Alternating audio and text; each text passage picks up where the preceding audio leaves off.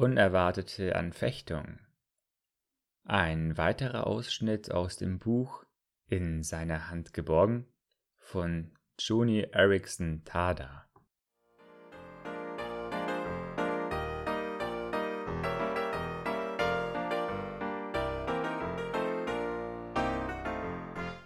Ich kann mich einfach nicht an plötzliche Versuchung und Prüfung gewöhnen.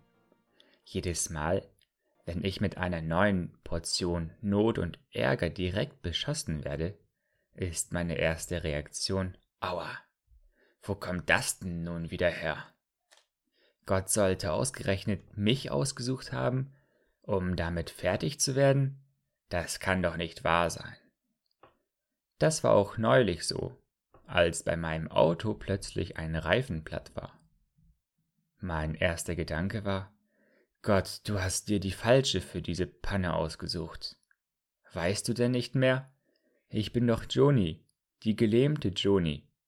Ich kann nicht eben mal aus dem Auto springen, den Kofferraum aufmachen, den Wagenheber schnappen und schnell den Ersatzreifen montieren ich kann doch noch nicht mal einem vorbeifahrenden Auto zuwinken oder mit einem anderen Wagen per Anhalter zur nächsten Werkstatt fahren.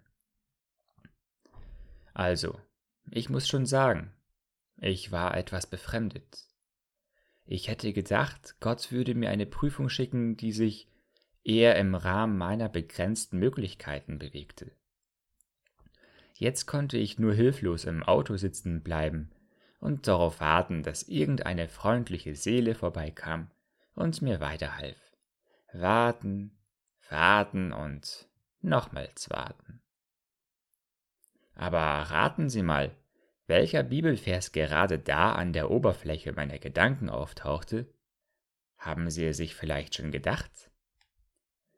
Ihr Lieben, lasst euch durch die Hitze nicht befremden, die euch widerfährt zu eurer Versuchung als widerführe euch etwas Seltsames. 1. Petrus 4, Vers 12. Ich weiß, ich rede viel über Versuchung, Prüfung und Anfechtung. Aber ich glaube nicht, dass ich selbst ungerecht behandelt werde und zu viel zu tragen bekomme. Wir alle erleben jeden Tag Widerstände und Ärger. Aber so oft ich bisher in Versuchung hineingestolpert bin, war ich von ihnen völlig überrascht. Eigentlich hätte ich diese Lektion inzwischen lernen können, weil ich die Verse aus dem ersten Petrusbrief schon so oft gelesen habe. Lasst euch nicht befremden, als widerführe euch etwas Seltsames. Doch offenbar bin ich nicht der einzige Mensch, der sich nicht an solche Prüfungen gewöhnen kann. Einige der Freunde von Petrus konnten das wohl auch nicht. Aber Jakobus, ein Mitstreiter von Petrus, hat einen weisen Rat für Leute wie mich bereit. Er achtet es für lauter Freude, wenn ihr in mancherlei Anfechtung fallt. Und wisst, dass euer Glaube, wenn er bewährt ist, Geduld, Geduld wirkt. Jakobus 1, Vers 2 und 3. Auf den ersten Blick scheinen diese Verse zu sagen, hopst vor Freude herum und schreit, ja, so ist es genau richtig, wenn ihr in Anfechtung geratet. Sollte Jakobus tatsächlich von uns erwarten, dass wir ein gekünsteltes Lächeln aufsetzen und so tun, als ob wir uns schrecklich freuten, wenn wir gerade der Länge nach in Kummer und Leid gefallen sind? Nein, ganz und gar nicht. Jakobus sagt, er achtet es für lauter Freude. Mit anderen Worten, Haltet es für Freude, seht es so an, als ob es Freude wäre, nehmt es bewusst so hin. Die Reaktion, von der er hier spricht, hat mehr mit unserer Grundeinstellung zu tun als mit unseren Gefühlen. Warum aber sollen wir unsere vielfältigen Probleme mit Freude betrachten? Weil wir wissen dürfen, dass sie einem ganz besonderen Zweck dienen, sagt Jakobus, nämlich dem, in uns Geduld, Tragfähigkeit und Reife zu bewirken, also einen rundherum guten Charakter. Warum treffen mich dann die Versuchungen immer wieder überraschend? Da bin ich ganz sicher, weil ich immer wieder vergesse, was ich eigentlich wissen sollte. Oft genug ist die Bequemlichkeit, keine Nöte und Anfechtungen zu durchstehen, für mich viel reizvoller als der gute Charakter, der sich entwickelt, wenn ich sie ertrage.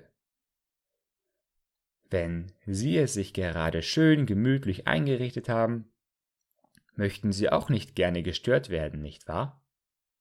Aber Gott sei Dank, der Herr weiß, dass ein guter Charakter langfristig gesehen viel reizvoller ist als Bequemlichkeit.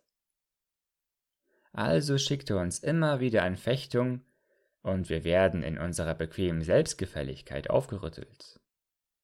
Und dann, früher oder später, kommen wir dahin, dass wir diese Prüfung als eine gute Sache, als Grund zur Freude betrachten. Heute, ja gleich jetzt, bin ich entschlossen, mehr über den Gott zu erfahren, der mit Sicherheit immer wieder störend an meine Tür klopfen wird. Bevor ich aufstehe, um ihm aufzumachen, will ich mich daran erinnern, dass dieser unwillkommene Besucher doch zu meinem Besten gekommen ist, um meinen Charakter zu verändern. Ganz gleich, was meine Gefühle mir sagen, ich will ihn begrüßen und hereinbitten. Und warum? Weil mir tief in meinem Innern doch ein guter Charakter wichtiger ist als vorübergehende Bequemlichkeit. Wollen Sie sich heute mit mir dazu entschließen? Dann wollen wir doch diesen überraschenden Eindringling auch mit einer Überraschung empfangen, nämlich mit Freude. Ein Wort zum Festhalten? Paulus war gut darauf vorbereitet, unverhoffte Nöte und Anfechtungen mit einer freudigen Einstellung zu begrüßen. Sehen Sie sich dazu einmal Philippa 1, die Verse 12 bis 18 an. Auch wenn Paulus hier aus dem Gefängnis schreibt, ist sein Brief doch voller Freude. Ja, die Worte Freude und Freut euch werden 14 Mal im Philipperbrief gebraucht. Wie können Sie es fertigbringen, Ihre Nöte und Versuchungen wie gute Freunde zu begrüßen? Versuchen Sie die unangenehmen Ereignisse mit Gottes Wort zu empfangen. Nehmen Sie sich die Zeit, Philippa 4, Vers 4 auswendig zu lernen. Und machen Sie diesen Vers zu Ihrem Willkommensgruß, wenn die nächste Anfechtung Sie hinterrücks überfällt.